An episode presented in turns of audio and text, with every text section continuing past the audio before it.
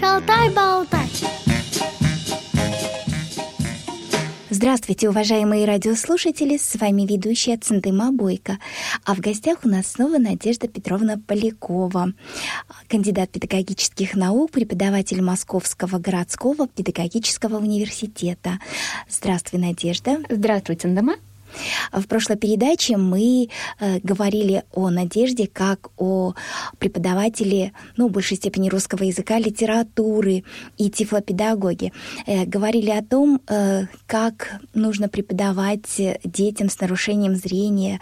Ну, а в этот раз мы поговорим о том, как готовить преподавателей для работы с детьми с нарушением зрения, слуха.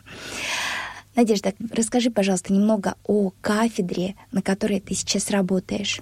У нас очень интересная кафедра. А, здесь а, преподают а, ведущие преподаватели, да, ведущие специалисты в своей области, именно в Российской Федерации.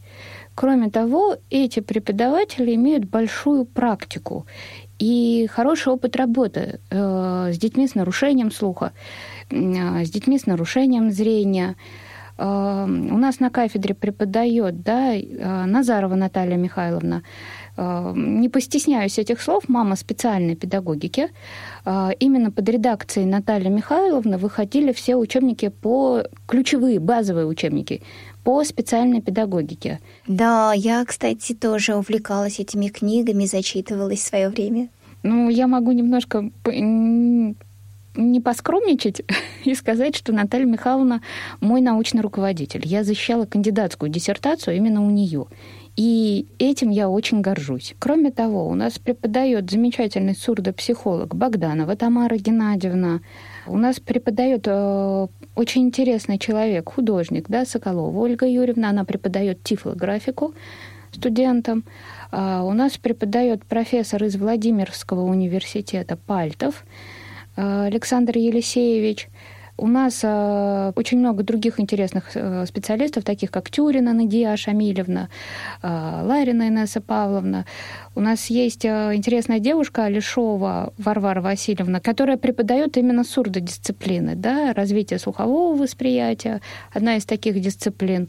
То есть э, у нас э, полный комплексный подход. Кроме этого, с нами преподают еще работу, мы работаем вместе, правильнее сказать, с олигофренопедагогами, это зав нашей кафедры Яковлева Ирина Михайловна, доктор педагогических наук, профессор. Тоже очень интересный э, специалист и очень интересный человек. То есть э, у нас вообще кафедра очень большая, и специалистов много. Есть те, которые работают э, с детьми с расстройством аутистического спектра. Есть те, которые работают с детьми с нарушением опорно-двигательного аппарата. То есть все сферы мы захватываем. Ну вот э, хотелось бы поподробнее узнать. Основная аудитория, которая нас слушает, это, конечно, э, инвалиды сами по зрению и э, родители детей с нарушением зрения. Поэтому, конечно, нас больше в данный момент интересует эта категория, а также еще и множественные нарушения. Вот Хотелось бы заострить внимание вот на эт- этих категориях. Первые люди, люди, о которых я говорила, это как раз э, те, которые читают по программе Тифло-сурдопедагогика. То есть э, те, которые готовят студентов э, по этой специальности. Э, недавно у нас закончилась э, со студентами третьего курса практика. Мы эту практику проходили в Тифло-учреждениях, одна из которых, э, одной из которых была вторая школа, интернат у Павла Андреевича Суворова. Моим студентам работать там очень понравилось, и они пришли с очень хорошими впечатлениями. А это самое главное – Главное не убить э, в преподавателя, в будущем педагоге, в будущем специалисте желание работать. Если это желание есть, и он на этом желании идет в образовательную организацию, то э, он очень многое сделает. Именно на э, энтузиазме. Угу. И достаточно интересная, я как говорила в прошлой передаче, и редкая специальность, востребованная специальность. Потому что мы всегда говорили об образовании глухих, так, uh-huh. и слабослышащих. Мы всегда говорили об образовании слепых и слабовидящих, но мы не говорили об образовании людей именно слепоглухих. Серьезно и конкретно. Угу. И очень хорошо, что сейчас э, этот вопрос э, стал звучать. Ну вот как раз очень вовремя я об этом сказала. У меня вопрос был, а каковы современные подходы э, вообще к дефектологии, да, наверное, скажем так? А, вообще мне э, импонирует современная позиция современной э, дефектологии, да, а, а именно о том, э, что нет необучаемых детей. Мы всех детей можем чему-то научить. И это самое главное.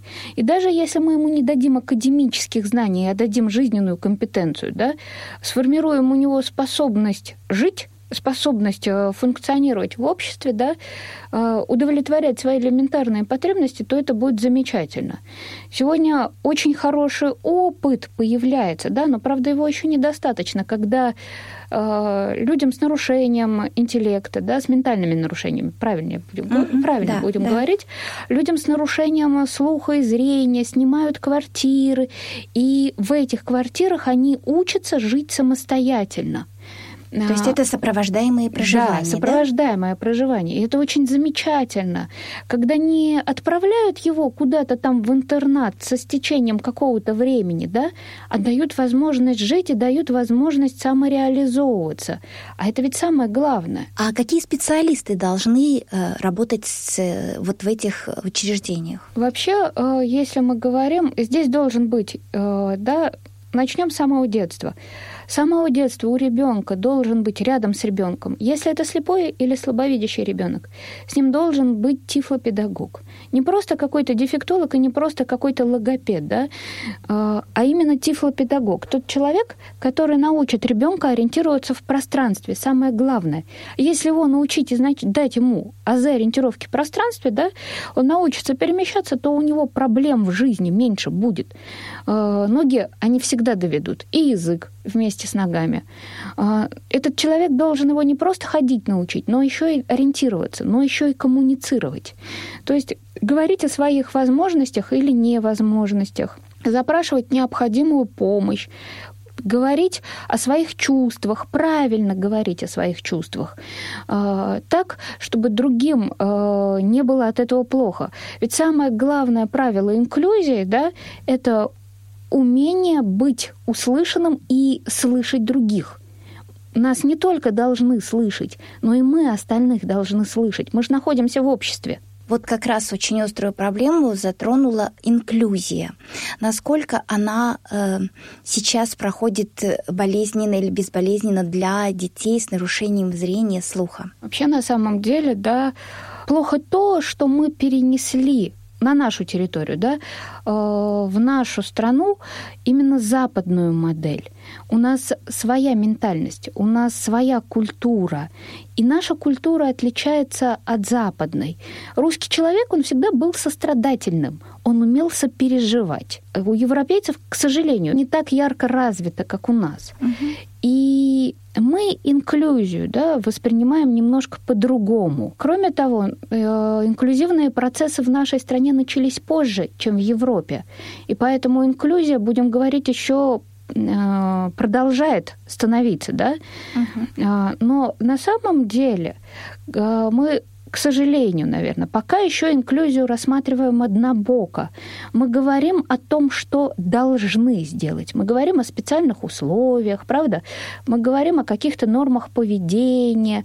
Мы говорим о доступности, недоступности. Но мы при этом не затрагиваем этическую сторону вопроса. А нужно еще и говорить о том, что нужно людей приучать к друг другу. Я не в том смысле, что слепые плохие или глухие плохие. Мы все замечательные, мы все хорошие, мы люди. Люди, умеющие чувствовать, сострадать, слышать. Людям, люди, которым тоже становится больно. Периодически, когда их неправильно понимают и о них неправильно говорят. Но и тех, и этих всех нужно учить с друг другом взаимодействовать. Я все-таки поступала в университет, когда вот об этих процессах инклюзивных еще не говорили громко с трибуны. Так? Да. И я спокойно поступила в обычный университет. Я училась после интерната в обычной группе с обычными зрячими людьми, и мне преподавали обычные преподаватели, и речь не шло о каких-то специальных условиях или о чем-то, о правах моих, как прав, о правах инвалида, да, мне просто было интересно учиться, и мне было интересно учиться взаимодействовать. И мои педагоги, да, учились взаимодействовать. Это был э, главный, наверное, принцип инклюзии, да. Э, главным принципом инклюзии должно быть э, ненасильственное вмешательство, мне кажется. Да-да, это очень э, верно заметила.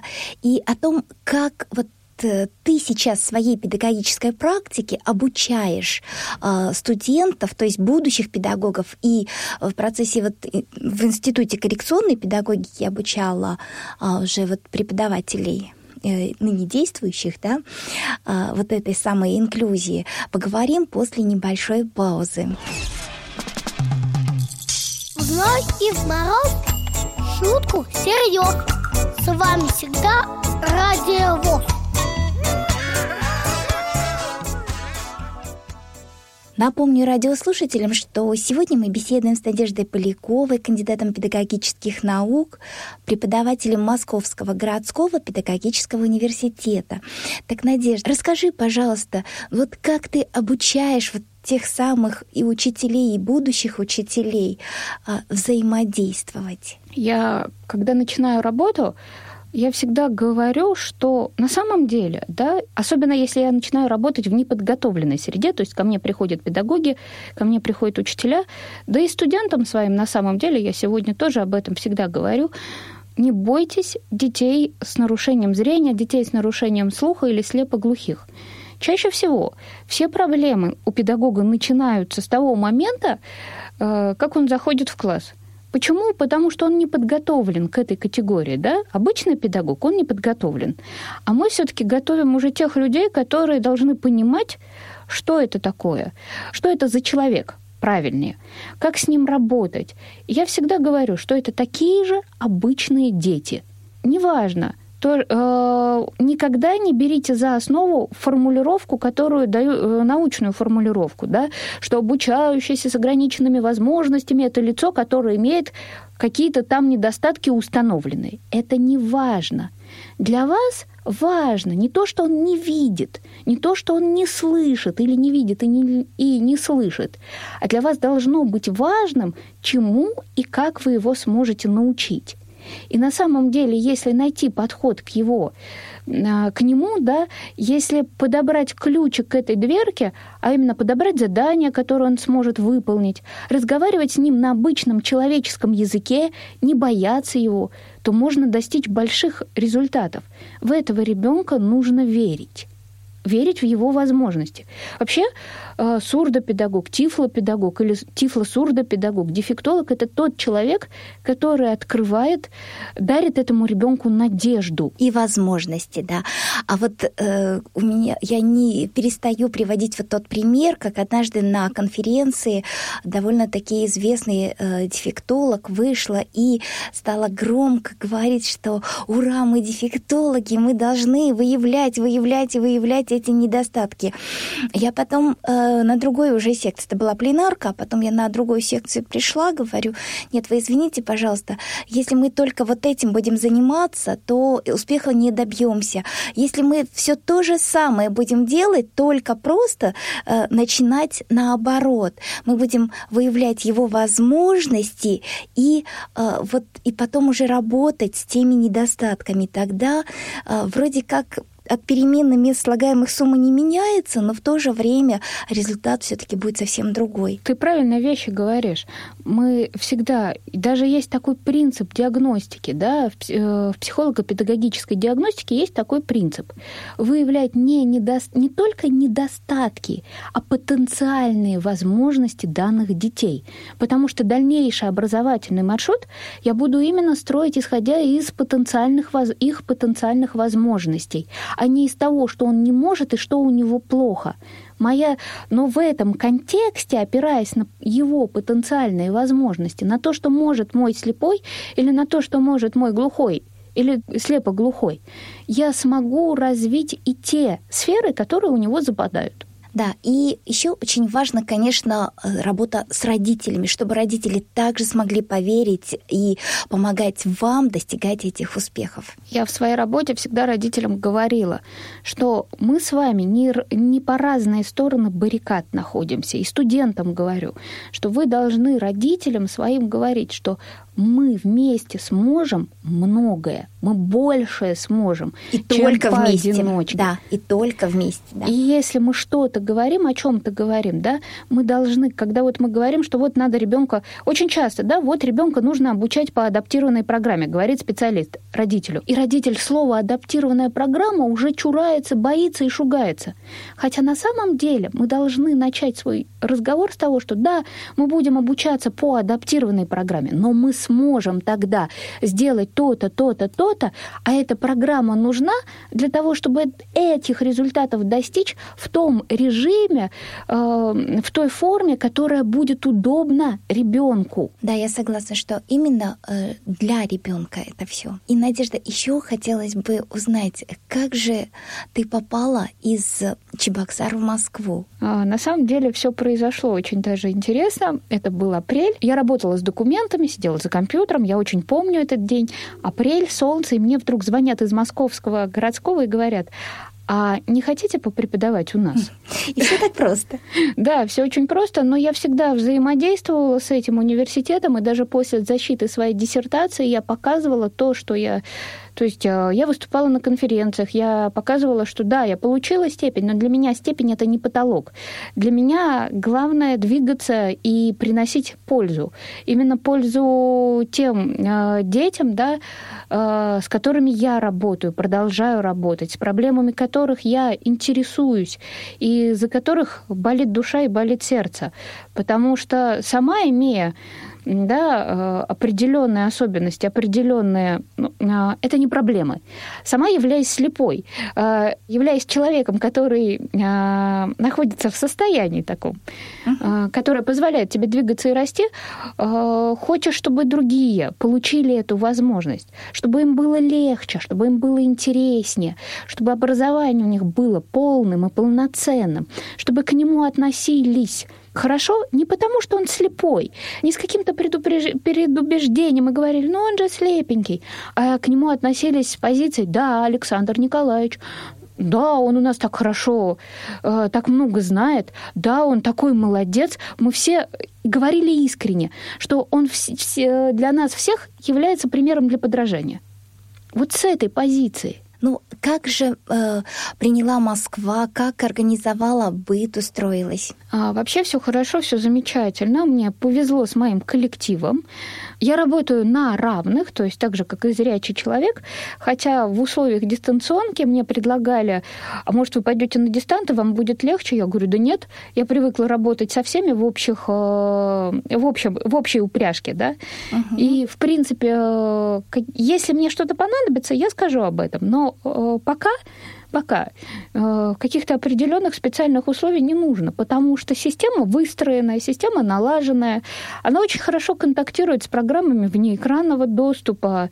Э, студенты, ну не зря же дефектологи, да, тифлопедагоги, угу, сурдопедагоги. Да, да, да. Очень быстро, да, мы со студентами пришли к определенному взаимодействию, к определенному языку, да, где-то студенты сами уже спрашивают, а вам присылать скриншоты? Я говорю, нет, давайте-ка мы как-то это по-другому сделаем. Uh-huh. И уже без проблем все это выстраивается, это делается. То есть получается, что они еще и в процессе обучения а, практикуются да, на тебе, так да, скажем, да, студент... взаимодействовать с тобой и понимать, а, что можно, что потом можно ожидать от своих учеников. Ну вот у нас на той неделе одна из дисциплин, которую я читаю, это методика преподавания русского языка детям с сенсорными нарушениями. Пока я читаю методику преподавания глухим. И одним из условий допуска к экзамену является то, что студент должен дать практически открытый урок. Открытый урок на нас. То есть мы все становимся детьми, а он дает открытый урок. Uh-huh. Потому что студент должен, будущий специалист, должен не просто знать теорию, он должен хорошо уметь работать на практике. А здесь мы же не просто проводим урок, мы его разбираем с методической точки зрения, как можно было бы сделать это интереснее, продуктивнее и как бы ребенку было бы а, полезнее. А, Вот. И э, когда я стала распределять, я говорю, слушайте, хорошо, я говорю, мы все дети, а я говорю, вообще особый ребенок, я слепоглухой. Мне, говорю, пожалуйста, материалы интерпретировать в доступной для меня форме. Мы студентами посмеялись, ну, и стали работать. А, кстати, ты владеешь дактилем, да? А, Я, да, немного владею дактилем. Мгм. А сама где обучалась этому? Меня научила моя приятельница. Да, она сурдо-тифлопереводчик, э, правда, практикует редко очень, она из Чебоксар, Алена, вот, э, и занимается, когда э, предоставляется возможность сопровождением от фонда соединения, вот она меня и обучила. Я тоже хочу, кстати, освоить этот язык. Я освоила дактилирование в ладонь. Мгм. А насколько это было трудно и Нам долго? нужен был один вечер. Хорошего сидения вдвоем со стаканом чая. Здорово, здорово. То есть здесь на самом деле ничего сложного нет. Дактиль гораздо проще, между прочим, чем Брайль. Ну вот я все-таки хотела бы вернуть тебя вот к эм, тому, как тебя приняла Москва в плане а, быта, в плане передвижения, транспорта. Это все-таки легче в Москве или же в Чебоксарах? А, На самом деле легче в Москве. Я с тобой Здесь- соглашусь. Я здесь немножко избаловалась, скажем так, потому что э, здесь, во-первых, и в человеческом плане, да, я не говорю, что в Чебоксарах плохо. У нас в Чебоксарах люди тоже очень отзывчивые, люди открытые, сердечные, и наша республика этим всегда славится. Но здесь э, тебя всегда кто-то подхватывает. Даже тебе, если не нужно, тебя берут на буксир. Такое есть. А, Кроме того, здесь все-таки социальная политика, она развитая. Здесь социальные службы. Здесь э, в метро служба сопровождения. На причем неплохая служба сопровождения. Э, Здесь э, на вокзалах служба сопровождения, в аэропорту служба сопровождения. И специалисты других организаций, да, они к этому уже подготовлены. А у нас в регионах люди пока только учатся, но они учатся очень быстро. И раскрою тебе небольшой секрет. Правда, это все пока в таком зачаточном состоянии. Я не знаю, нас поддержит, не поддержит президентский фонд. Хотелось бы, конечно, потому что это большая инициатива. Мы написали большой проект с обществом слепых местным, да, республиканским, по формированию инклюзивной культуры у сотрудников общественного транспорта. И мы хотим а, поработать с водителями троллейбусов, автобусов и водителей маршрутного такси. Ну, еще и с контролерами. Это в Чебоксарах? Да. Мы хотим их научить взаимодействовать и со слепыми, и с глухими, и с лицами, имеющими ментальные нарушения. А опорно-двигательные тоже? А, вот, а, Или эту категорию вы не стали брать? мы да? эту категорию не стали брать, потому что у нас пока в регионе мы исходили из запросов все-таки региональных, да. У нас а, лица с опорно-двигательными нарушениями либо едут На собственном ну, транспорте, на собственном да, больше? транспорте, либо они ездят в сопровождении, да, если мы говорим о колясочниках. А нашего брата там очень много. И похвастаюсь, наверное, да, и скажу, э, погоржусь своим регионом. У нас слепые все-таки, помнишь, мы с тобой когда-то об этом даже да, говорили. да, да. У нас слепые многие работают. И самое главное, что работают э, не только на специальных предприятиях, но и а, очень много тех, кто занимается интеллектуальным трудом, и преподавателей вузов, а, преподавателей а, школ и так далее. Ну, то есть вот этим очень интересен именно регион Чувашия. Да, и вот э, поэтому, да, э, мы хотим вот, эту, вот, э, вот этот вот проект э, сделать, да, реализовать. Я надеюсь, что нас, конечно, поддержат, очень надеюсь. И потом я хочу попробовать все-таки перенести этот проект в новую среду, а именно в среду моего обитания, и поработать еще и со своими студентами. Я все-таки, да, я теоретик, да, в какой-то, я и теоретик, и практик, но моя задача научить студентов и дать им большое количество практических нужных знаний, не только теоретических. Ну, хочется пожелать удачи в таком проекте, чтобы был поддержан и реализован и распространился бы на другие регионы. А, В заключение нашей программы твои пожелания нашим радиослушателям. Я хочу вам всем пожелать, во-первых, здоровья, наикрепчайшего здоровья. Цените друг друга, берегите друг друга, будьте всегда рядом, э, умейте друг друга слышать и никогда не бойтесь того, э, что вы не видите. Это не болезнь, это просто состояние. А с каждым состоянием мы э, можем жить. И это то состояние, которое должно нас мотивировать двигаться вперед. Мы многое можем, нам многое доступно. Спасибо огромное, Надежда, за то, что ты пришла к нам в студию, Спасибо. рассказала а, о себе, о своей работе, поделилась м, своим опытом и дала полезные, нужные советы. Спасибо огромное. Я очень люблю вашу передачу, я очень люблю ваше радио. Спасибо. Спасибо. Напомню радиослушателям, что сегодня мы беседовали с Надеждой Поляковой, кандидатом педагогических наук, преподавателем Московского городского педагогического университета. С вами была ведущая Центыма Бойко. Всего доброго, до новых встреч. До свидания.